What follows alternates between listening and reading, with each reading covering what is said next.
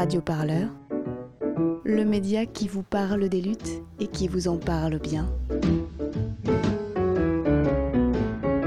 Sur radioparleur.net. Bonjour Noémie, bonjour Naïm. Bonjour. Merci beaucoup Bonjour. d'être venu au studio de Radio Campus. Euh, Noémie, tu es metteuse en scène, tu es aussi réalisateur, euh, tu es régisseuse, pardon. Euh, C'est-à-dire que tu as tes pinceaux dans plusieurs pots en même temps, on va y revenir. Naïm, l'inconsolable, tu es euh, auteur, tu es aussi compositeur et distributeur de tes propres morceaux, euh, des titres de rap dans lesquels tu parles de la violence à laquelle nous sommes soumis dans nos sociétés contemporaines, euh, parmi lesquelles les violences au travail et les souffrances au travail sont souvent parmi les plus communes et les plus souvent évoquées. Et c'est bien ce thème-là que vous avez choisi d'aborder dans votre dernière création, l'augmentation, dont le sous-titre est un concert à votre façon. Est-ce que vous pourriez me parler un peu plus de cette création? Euh, oui, bah alors euh, le, le concert, l'augmentation, c'est un concert euh, qu'on a l'habitude de définir en disant que c'est un concert ludique et interactif. Donc en fait, le principe, c'est que c'est comme les livres dont vous êtes le héros.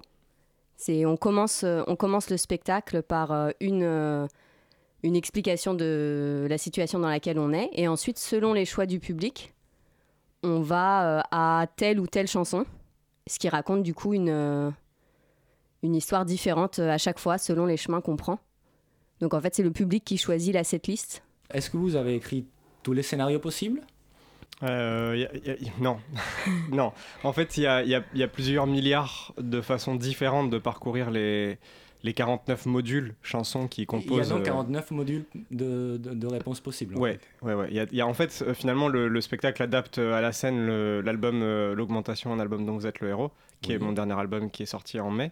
Et euh, album qui a été euh, finalisé avant que le projet de, de la création soit se présente. Ça s'est chevauché, mais euh, Ouais. c'est moi je suis arrivée vers la fin du.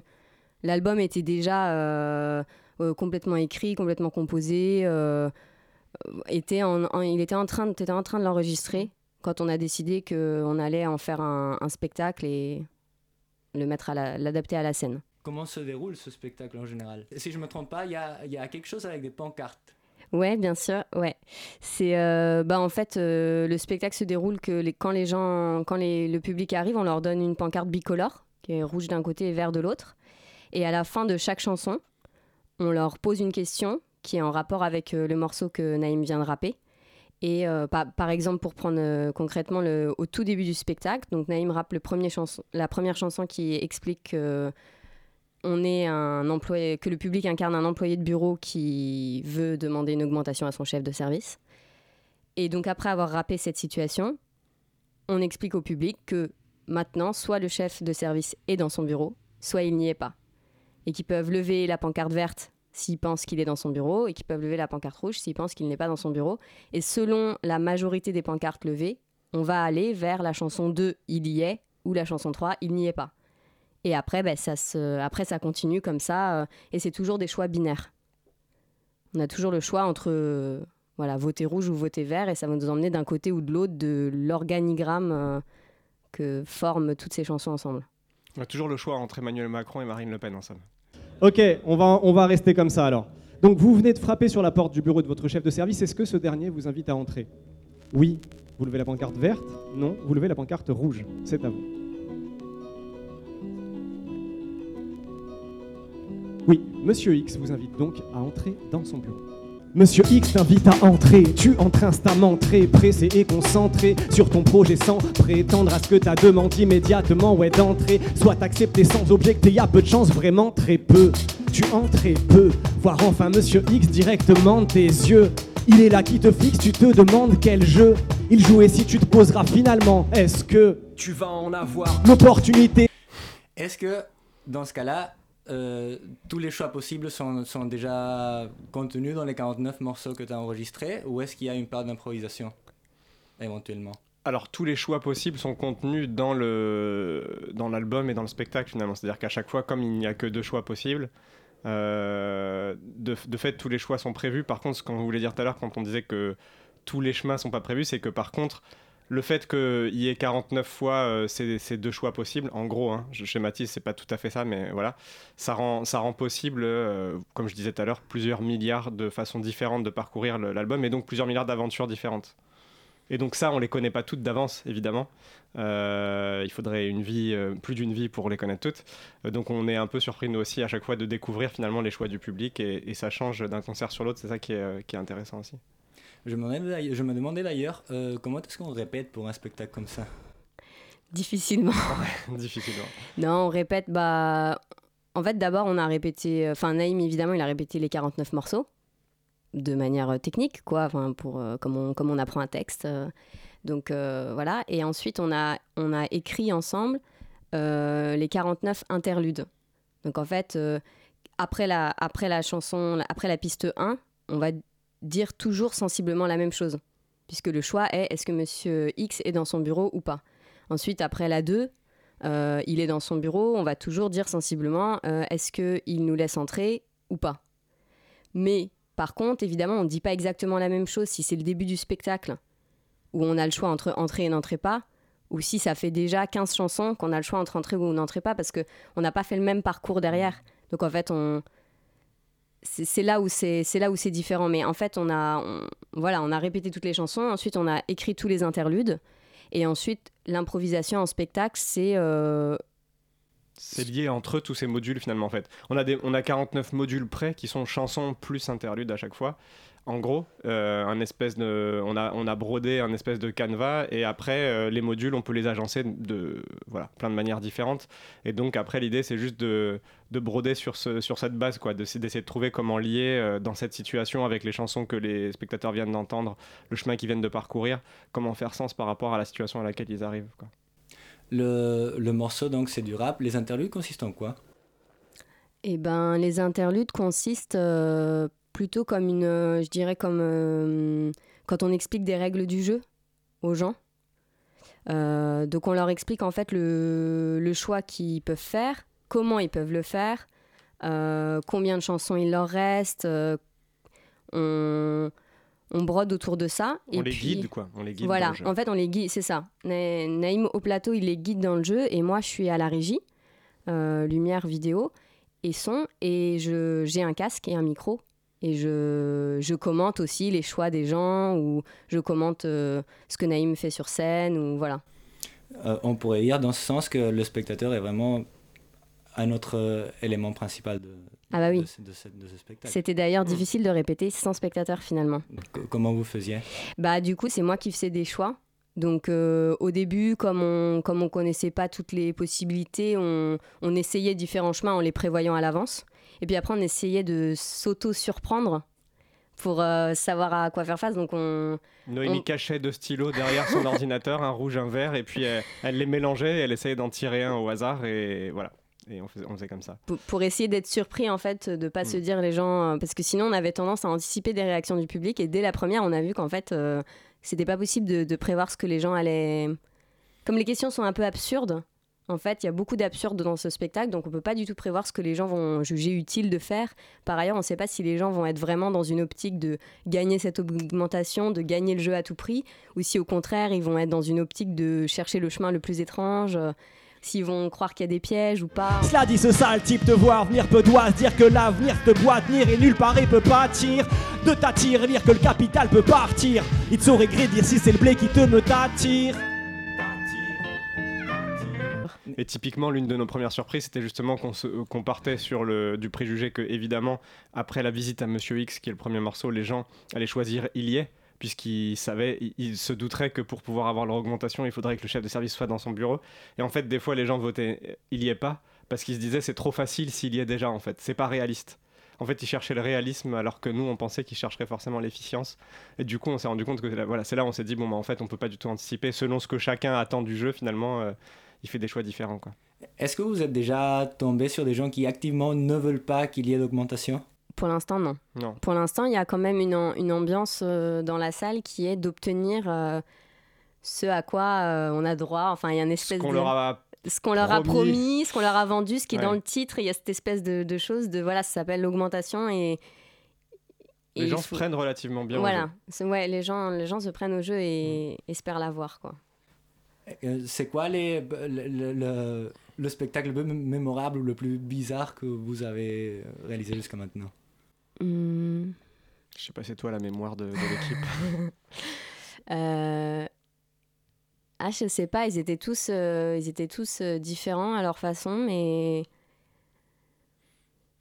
je- Ouais. je sais pas s'il y en a un qui m'a plus, euh, qui m'a plus marqué. euh. Si la, la pre- la première, quand même, euh, été étonnée des, des choix des gens dans à, à certains moments. Je m'attendais vraiment pas à ce qu'ils fassent ça, Par mais exemple je sais pas si je peux vraiment dire sans, sans spoiler. euh, Ouais. Ah. Sans spoiler le spectacle, je pense que ça serait. Ouais, ça serait, On, ça on doit- va garder le secret Ouais. alors. Il mieux. le garder.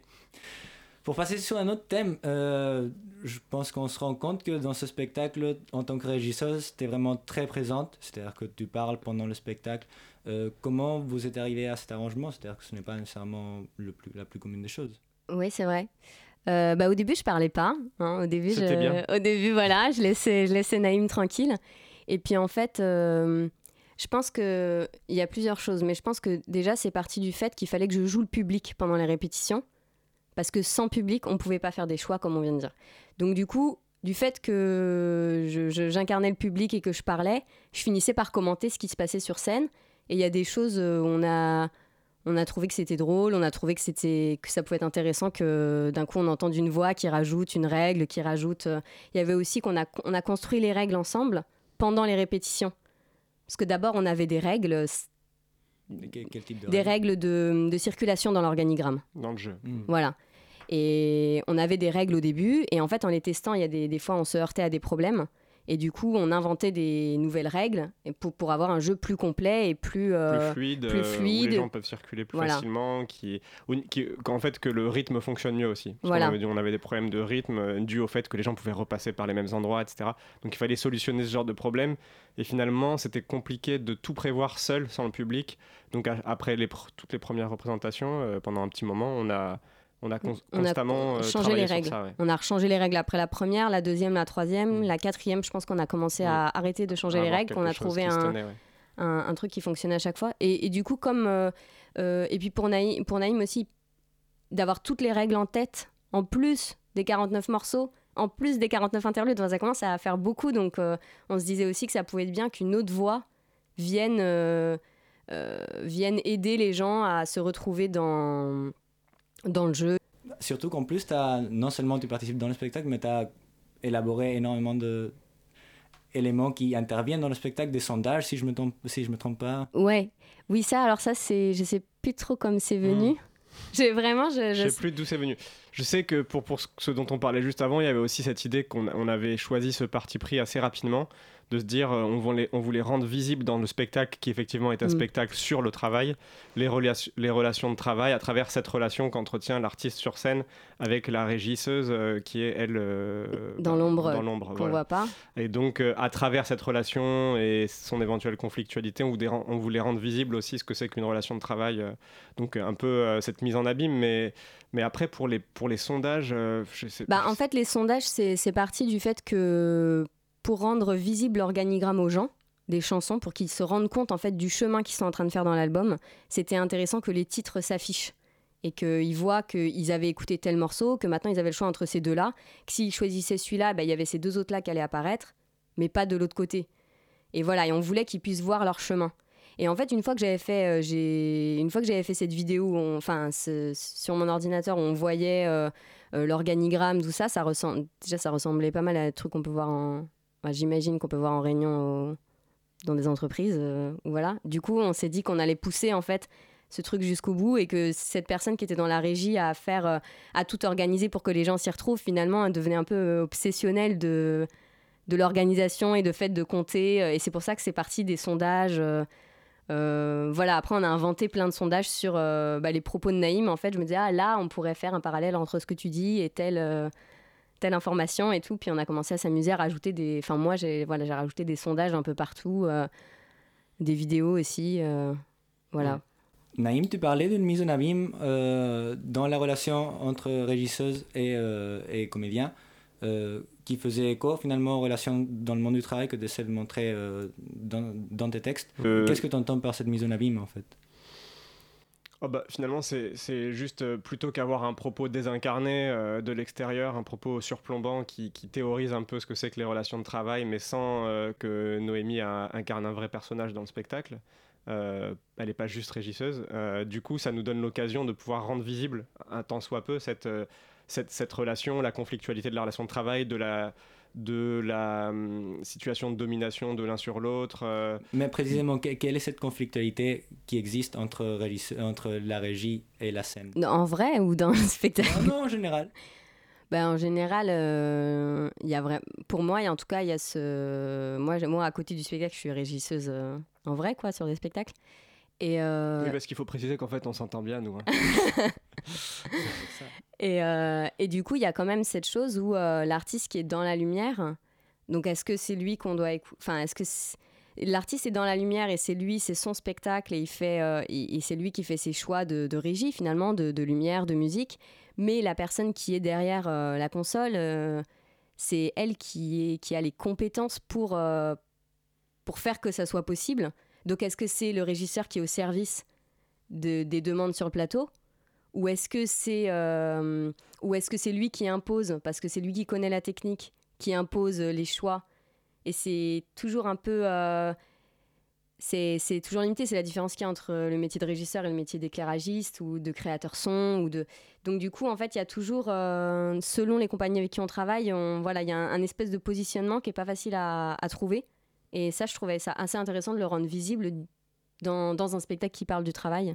Finalement, le monde du spectacle n'échappe pas du tout à, aux relations de travail. On, voilà, on crée quelque chose ensemble, on n'est pas forcément d'accord sur tout. Il y a des rapports, de pouvoir. Il y a des rapports de pouvoir qui s'installent, des rapports de, de force, euh, euh, en fonction d'énormément de, euh, de, de, de, choses diverses et variées, selon qui a conçu le spectacle, qui a quelle idée, qui, qui a le dessus, qui a le point, qui a le dernier mot c'est pas facile de savoir qui a le dernier mot quand on crée quelque chose. Euh, pareil en fait, euh, Noémie, je sais qu'on avait dit en théorie ça marche et tout, c'est cool l'idée des sourires et de la tête. En fait, ça marche pas. C'est grave galère, les gens ils ont des expressions faciales hyper imprécises. J'arrive pas du tout à déterminer ce qu'ils font. En vrai, c'est pas, c'est pas très clair. Je suis pas sûr que ce soit clair pour eux non plus. Mais si, elle est, elle est très bien cette règle. C'est toi qui l'as pas lu jusqu'au bout. Il y a marqué en cas de résultat mitigé dû à une expression faciale des joueurs trop imprécise, le maître du jeu, c'est-à-dire toi, hein, je te rappelle, euh, lui demandera de trancher. Bah voilà, bah ça me paraît très clair, je vois pas le problème. Précisément, ce spectacle met en scène euh, une aventure délirante d'un salarié qui veut demander une augmentation et qui se heurte systématiquement à des, à, des barrières ou à des imprévus. Mhm. Euh, sachant qu'aujourd'hui, les luttes salariales restent un enjeu majeur de lutte mais que dans certains contextes, elle peine à mobiliser des gens. Euh, notamment, je pense par exemple à tout ce qui s'est passé avec les salariés, par exemple, de, de, DIA. Moi, je me demandais, qu'est-ce qui, vous, et qu'est-ce qui toi, Naïm aussi, euh, peut-être, mm. euh, qu'est-ce qui t'avait paru significatif dans ce type de, de situation concrète, c'est-à-dire celle d'un salarié qui va demander une augmentation bah, finalement, il y avait plusieurs choses. Le, le, le, le spectacle et puis l'album avant le spectacle s'inspire d'un organigramme qui a été, euh, alors, qui est anonyme, euh, mais qui a été récupéré par un certain Georges Perec, euh, membre de l'Oulipo, qui en a fait un texte qui s'appelle donc l'augmentation, l'art et la manière d'aborder son chef de service pour lui demander une augmentation. Maintenant, c'est des formations Maintenant, je connais mieux le titre de notre spectacle, mais donc du coup, ce, texte était conçu à partir de cet organigramme conçu par des employés d'une entreprise, l'entreprise Boule. Euh, et c'était une espèce de plaisanterie qui circulait entre les employés euh, où ils avaient essayé d'imaginer tout ce qui pourrait arriver euh, à l'un d'entre eux s'il voulait, s'il cherchait désespérément à aborder son chef de service pour avoir une augmentation. Et, donc, moi, ce que j'avais vu dans ce texte, finalement, c'était à en fait, il y, avait au moins deux choses qui m'avaient séduit. Euh, la première, c'était le fait que euh, c'était, ça faisait écho à ce que moi-même j'avais pu vivre dans, l'entreprise euh, quelques années auparavant. j'avais fait un tas de boulots alimentaires différents. J'étais passé par la vente, la conception de sites web, les enquêtes par téléphone, en sortie de caisse à Carrefour, etc. Et, à la fin, les usines. et par, par ailleurs, donc ça me semblait en fait d'une grande justesse par rapport au monde du travail tel qu'il est aujourd'hui, même si le texte date des années 60. Euh, ça me semblait d'une grande justesse et euh, dire avec beaucoup de clarté finalement les rapports hiérarchiques tels qu'ils se déploient dans l'entreprise capitaliste, le, les, rapports de, de pouvoir qui s'y jouent, le chantage à la survie, en quoi consiste le salariat. Enfin voilà, il me semblait qu'il y avait tout ça, la, confiscation du sens de, ce qu'on fait et de ce qu'on passe des journées à faire. Euh, et moi, c'est des thèmes qui me touchaient beaucoup puisque j'en avais fait l'expérience et que ça m'avait moi-même euh, travaillé en un sens euh, et beaucoup fait penser et écrire aussi. Quoi consiste le salariat Enfin voilà, il me semblait qu'il y avait tout ça, la, confiscation du sens de, ce qu'on fait et de ce qu'on passe des journées à faire. et moi, c'est des thèmes qui me touchaient beaucoup puisque j'en avais fait l'expérience et que ça m'avait moi-même travaillé en un sens et beaucoup fait penser et écrire aussi. Et l'autre chose qui m'a beaucoup séduit dans, dans ce texte, c'est le fait qu'il y ait aussi beaucoup d'humour et que Pérec utilise. Euh, bon, de fait, l'organigramme le, prévoyait. Hein. C'est pas, pas Pérec qui a, qui a amené l'absurde là-dedans. Il était déjà dans l'organigramme. Mais bon, euh, il pousse ça encore un peu plus loin et du coup, il utilise le déjà là et il, emmène le, lecteur dans des situations parfois complètement surréalistes euh, qui semblent complètement absurdes et qui permettent de prendre de la distance avec ce qu'on vit en fait. C'est-à-dire de parler de quelque chose d'éminemment politique et, euh, et d'actuel et qui, nous concerne tous, parce qu'on fait tous l'expérience un jour ou l'autre du, travail, d'une manière ou d'une autre, dans l'associatif, dans le bénévolat, dans l'entreprise, euh, dans, le, dans les métiers artistiques, enfin voilà, on fait tout quand même cette expérience-là. Euh, et quelque chose de grave quand on voit le nombre de, de, suicides, de burn-out, enfin bon, voilà. mais d'en parler avec la, distance un peu de la fable. Euh, et puis euh, la distance de la fable et la distance de, que, qu'amène aussi l'humour, l'usage de l'humour. Du coup, moi, c'est vraiment ce qui m'avait parlé dans ce texte et ce qui m'a donné envie de l'adapter euh, au rap. c'était une manière pour moi de revenir au thème du travail et de tout ce qui s'y joue, mais de manière un, un peu détournée, un peu moins, un peu moins foncièrement militante, je dirais. En tout cas, de prime abord, quoi. Je parle de tout bourgeois qui a toujours pour loi de prendre tout pour soi les sans ou pour toi des états tous sous doigts sont ses atouts sournois. Le capital t'enrôle, c'est lui qui a le bon rôle et toi qui vas en tôle. Si tu te rebiffes comme les gouttières. Ce qui est très intéressant, en fait, c'est que, si j'ai bien compris, cet organigramme, à la base, est un produit généré par des salariés qui mmh. ensuite est repris par Perec. Mmh. Euh, et dans cette même ligne, je me demandais euh, quelles sont les réactions du public ou comment, comment est-ce, que, est-ce que vous sentez que le public euh, se, se reconnaît d'une certaine façon dans cette aventure? Bah, c'est, assez, euh, c'est assez différent d'une, d'une fois à l'autre.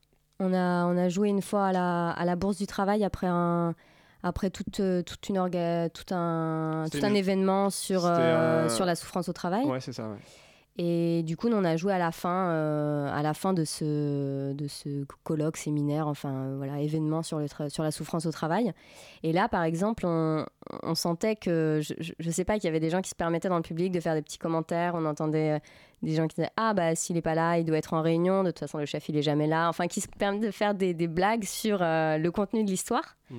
Ou à l'inverse, on a aussi eu des, des gens qui, après le spectacle, euh, un spectacle où on n'avait pas atteint euh, la, le module euh, Vous obtenez votre augmentation.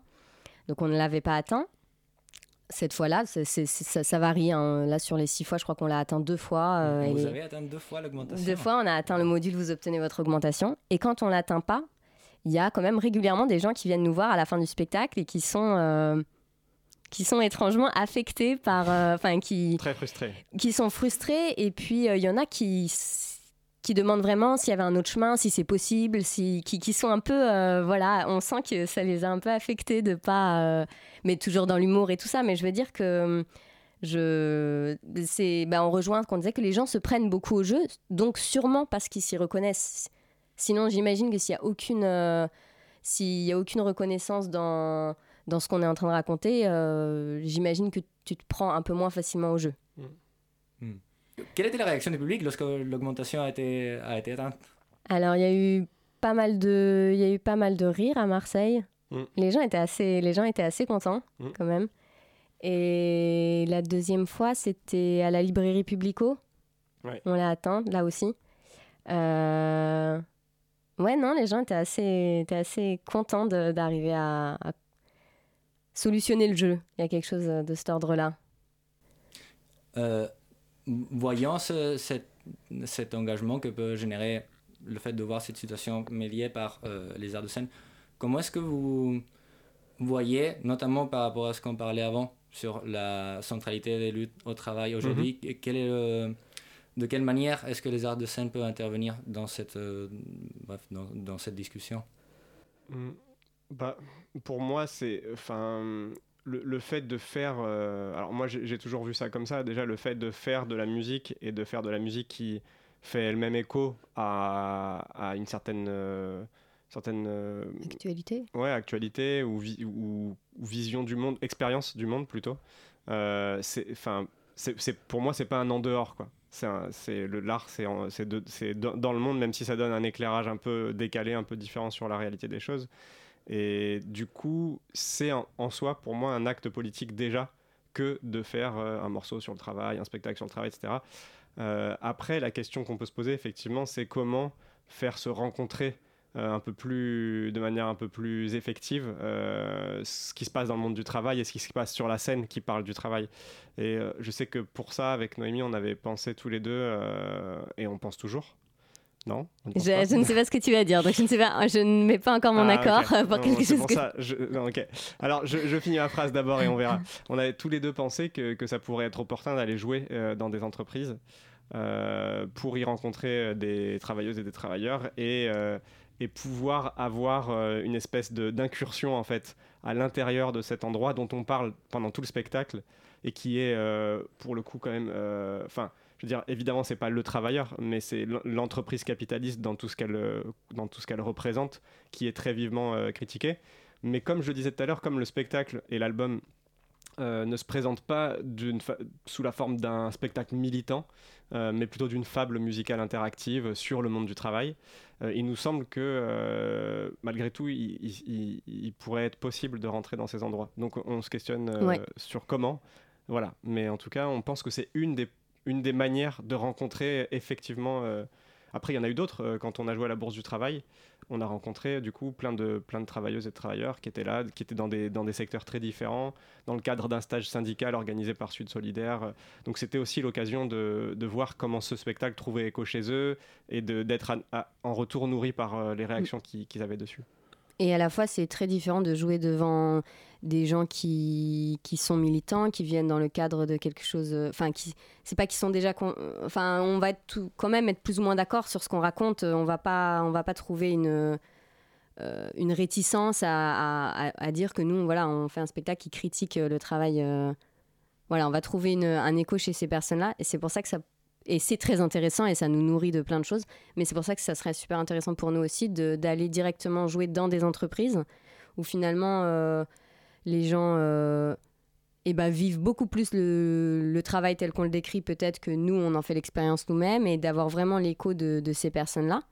Et puis, euh, et aussi, et après pour revenir sur ce que tu disais de manière générale, est-ce que l'art peut être militant ou est-ce que l'art peut, comment l'art peut rencontrer les causes militantes, je pense que déjà en faisant euh, des, spectacles ou des morceaux ou des livres qui amènent à réfléchir à un sujet, là en l'occurrence à réfléchir sur le travail, déjà, déjà pour moi c'est un, c'est déjà super important de juste, euh, voilà, on fait pas un spectacle sur autre chose, on fait un spectacle sur le travail, donc de fait, euh, qu'on soit d'accord ou pas avec ce qu'on raconte, de toute façon on va se poser des questions à la fin sur ce thème-là. Et réfléchir au travail, c'est déjà c'est déjà bien, quoi. C'est déjà, c'est déjà militer pour quelque chose que de, que de se poser la question de pourquoi on travaille. Et, et puis, moi, j'aime, pardon, juste pour terminer là-dessus, j'aime bien aussi cette idée que euh, le, l'art ou les textes, euh, enfin l'écrit en général, euh, le fait d'écrire des textes, etc., n'a pas forcément qu'une, n'a pas forcément que, comme incidence que de faire réfléchir, mais parfois peut changer euh, les choses en pratique en fait, c'est transformer la réalité de fait. Par exemple, le manifeste du Parti communiste de Karl Marx a, a bouleversé le monde dans, dans, dans sa réalité même euh, très profondément. Donc on peut pas dire c'est juste un texte, c'est un livre, bon c'est bien beau de faire des livres, maintenant passons à l'action. Son livre était une action et il a mm. enclenché un tas d'actions qui ont des échos jusqu'à maintenant. Donc bon, euh, et, et, moi, je sais que, alors après, sans avoir la prétention d'être euh, le nouveau Karl Marx, je pas jusque-là. Non, mais, mais, euh, mais pour le coup, c'est vrai que j'ai eu des fois des retours de, de spectateurs, après des concerts notamment, qui me disaient pour certains, et pour certaines, là je pense à une en, en, particulier, la, dernière en date qui m'a dit ça, qui m'a dit Moi j'ai arrêté de travailler après avoir écouté tes chansons. Euh, elle travaillait depuis longtemps, son, travail lui, lui plaisait plus depuis longtemps, etc. Et euh, euh, la cinquantaine passée. Et euh, elle a décidé de se mettre au RSA, d'arrêter de travailler définitivement après, après avoir réfléchi suite à l'écoute de mes chansons. Donc ça me touchait vachement. Enfin, tu vois, j'avais pas, j'avais pas du tout cette intention en les faisant, mais ça me touchait qu'elle puisse avoir un effet si, si profond sur la vie même de, des gens. Finalement, des fois, je me, je me dis, on soupçonne pas, Mm. parce que moi-même, j'ai tendance à me dire, bon, c'est qu'une chanson, et voilà, ça, ça suffit pas, évidemment. Et je pense toujours que ça suffit pas. Il faut faire aussi autre chose. Pour, c'est pourquoi aussi j'essaye de m'inscrire dans d'autres types de luttes. Mais euh, des fois, effectivement, on soupçonne pas à quel point l'art ou l'écrit ou le texte ou les livres peuvent transformer euh, euh, profondément la, la réalité et la vie des gens. Quoi. Jusqu'à maintenant, si je comprends bien, vous avez présenté la pi- euh, le, le spectacle face à des gens de gauche. Est-ce que vous avez tout de même eu des retours que vous n'attendiez pas? Euh, Est-ce qu'on a eu des retours qu'on n'attendait pas? Un, euh, Je suis pas sûr. hein. on a, si moi, il y a quand même des, il y a des- c'est- un retour euh, qui est revenu deux fois. Je pense qu'on a un peu modifié le spectacle maintenant et que ça ne va plus revenir. On verra la prochaine, Mhm. mais qui m'ont un peu, euh, qui m'ont un peu choqué. qui était qu'en fait, donc comme je suis, euh, donc, on- donc comme on a une relation euh, conflictuelle avec euh, avec Naïm sur euh, sur euh, dans ce spectacle. euh, et ben on se on, on s'envoie régulièrement des, Des pics. des, des pics, des moqueries, des... et selon l'improvisation, selon, euh, je sais pas, selon plein de choses différentes, par quelle chanson on est passé, est-ce que j'ai fait beaucoup de sondages et que du coup je l'ai beaucoup interrompu dans ces chansons ou pas, du coup la relation est plus ou moins conflictuelle. Et en fait, il y avait des, il y a des soirs où euh, on n'est pas tombé sur les modules où j'interviens énormément. Du coup, finalement, on- quand Naïm m'envoyait des pics ou quoi, on comprenait pas forcément euh, d'où ça venait. Et du coup, il y, y a eu des retours comme, qui, nous disaient comme quoi, le, comme quoi euh, les, les pics qu'on avait écrites, les, moqueries qu'on avait écrites, c'est un peu sexiste. Alors moi, évidemment, ça m'a outré parce que je suis pas du tout... euh, Enfin, c'est vraiment ma lutte principale, je dirais, dans, si, si on doit choisir une lutte, ça serait le féminisme. Et du coup... et c'est pas du tout ce qu'on voulait... Surtout, ce qu'on voulait montrer, c'était des rapports conflictuels au travail. Mais du fait que je sois une femme, Mm. Et bah du coup, on doit faire attention à ça. Alors qu'on n'aurait pas du tout eu ce retour, évidemment, si j'étais un homme. On n'aurait pas Non, parce que en soi, dans le texte qu'on a écrit, dans ce qu'on dans ce qu'on dans ce qu'on se dit, je a- pense pas qu'il y ait quoi que non, ce soit de il y a- sexiste. en je- fait. il y a rien qui. euh, en fait, on aurait pu écrire, je pense, exactement le même texte si j'étais un homme ou si Naïm était une femme. Mais du fait que ce soit euh, Naïm, un homme en lumière, et moi, une femme dans l'ombre, et finalement, les pics qu'on s'envoyait, des fois, avaient, euh, prenaient un autre sens pour certaines Mm. personnes qui n'étaient pas du tout voulues. Pour ça, le retour du public était vraiment très appréciable parce que, pour Ah le oui. coup, il fallait vraiment qu'on change ça parce que c'était pas du tout le message qu'on voulait envoyer. Quoi. Et ça nous avait beaucoup surpris. Ah oui, moi, ça m'avait vraiment. euh, Bon. Vous venez de tourner en rond dans les couloirs de l'entreprise pendant un bon bout de temps. Et euh, pour ne rien vous cacher, ça n'a pas beaucoup fait avancer le schmilblick. Peut-être qu'il aurait mieux valu retourner à votre bureau faire une partie de solitaire ou de démineur, je sais plus, mais peut-être qu'il aurait mieux valu finalement. Tant pis.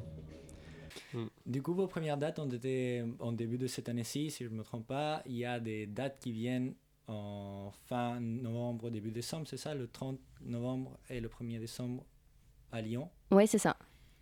Et par la suite, à Paris, ce sera le 10 et 11 janvier, si je ne me trompe pas. Ouais, on joue le 10 et 11 janvier au centre Paris Anime du Point du Jour.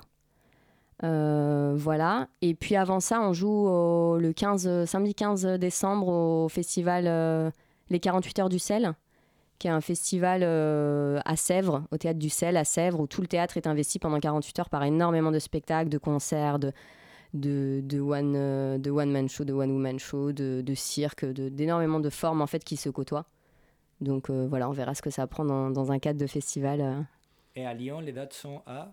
Euh, à Lyon, le vendredi 30 euh, novembre, c'est dans une petite salle plutôt type théâtre qui s'appelle La Boîte à Gants. Et le samedi 1er décembre, c'est dans la salle de concert euh, à tout bout de champ. Et après, on le rejoue aussi euh, fin, euh, fin janvier, le 26 janvier, Ah oui, à Fort-Calquier, dans les Alpes d'Haute-Provence, dans une salle qui s'appelle le Café Quoi, c'est une salle de concert. Et ensuite, on le joue à Martigues et Marseille début euh, février. Voilà. Mm. Du coup, salle de concert, salle de théâtre aussi, ouais. les deux à chaque fois. Bon, merci beaucoup encore une fois. Et euh, voilà, les prochaines dates de l'augmentation sont à Lyon en fin de mois. Et pour celles et ceux qui habitent à Paris, ce sera 10 et 11 janvier. Exactement. Merci à euh, toi. Merci. Merci. Citoyens Il nous faut la Bastille oui, est-ce que vous m'entendez là? Vous me recevez? Nous Oui, Tristan, une place de la Bastille, noire de monde, en ce 14 juillet 1789. Radio la prise de la Bastille C'était sur Radio Parleur aussi.